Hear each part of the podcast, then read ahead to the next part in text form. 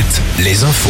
Avec Denis Lebars, bonjour. Bonjour Julien, bonjour à tous. Et on commence avec une info route. Oui, notez que le pont de l'île de Ré sera fermé la nuit prochaine. Des travaux doivent y être effectués. La fermeture du pont entre 22h30 et 5h du matin. Précisons que les pistes cyclables et piétonnes, elles, resteront ouvertes. Un mois après les événements de Sainte-Soline, le manifestant d'origine corse qui avait été grièvement blessé à la tête est sorti de son coma. Un homme de 32 ans, fiché S et originaire de la Corse donc.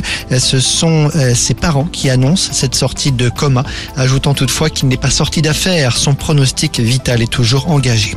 Elisabeth Borne a donc dévoilé sa feuille de route pour les prochains mois, un programme détaillé, thème par thème, alors que le projet de loi sur l'immigration a finalement été reporté à l'automne.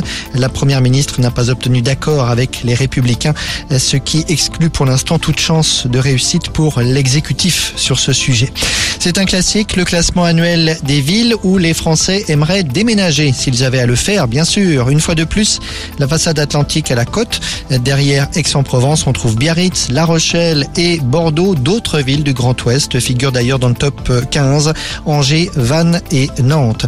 La Fédération internationale de football rejette la demande de la Fédération française sur la sonorisation des arbitres. La Fédé souhaitait que l'on puisse entendre les commentaires et les explications des arbitres lors des matchs de Ligue 1 à compter de la saison prochaine. Le dossier est donc refermé.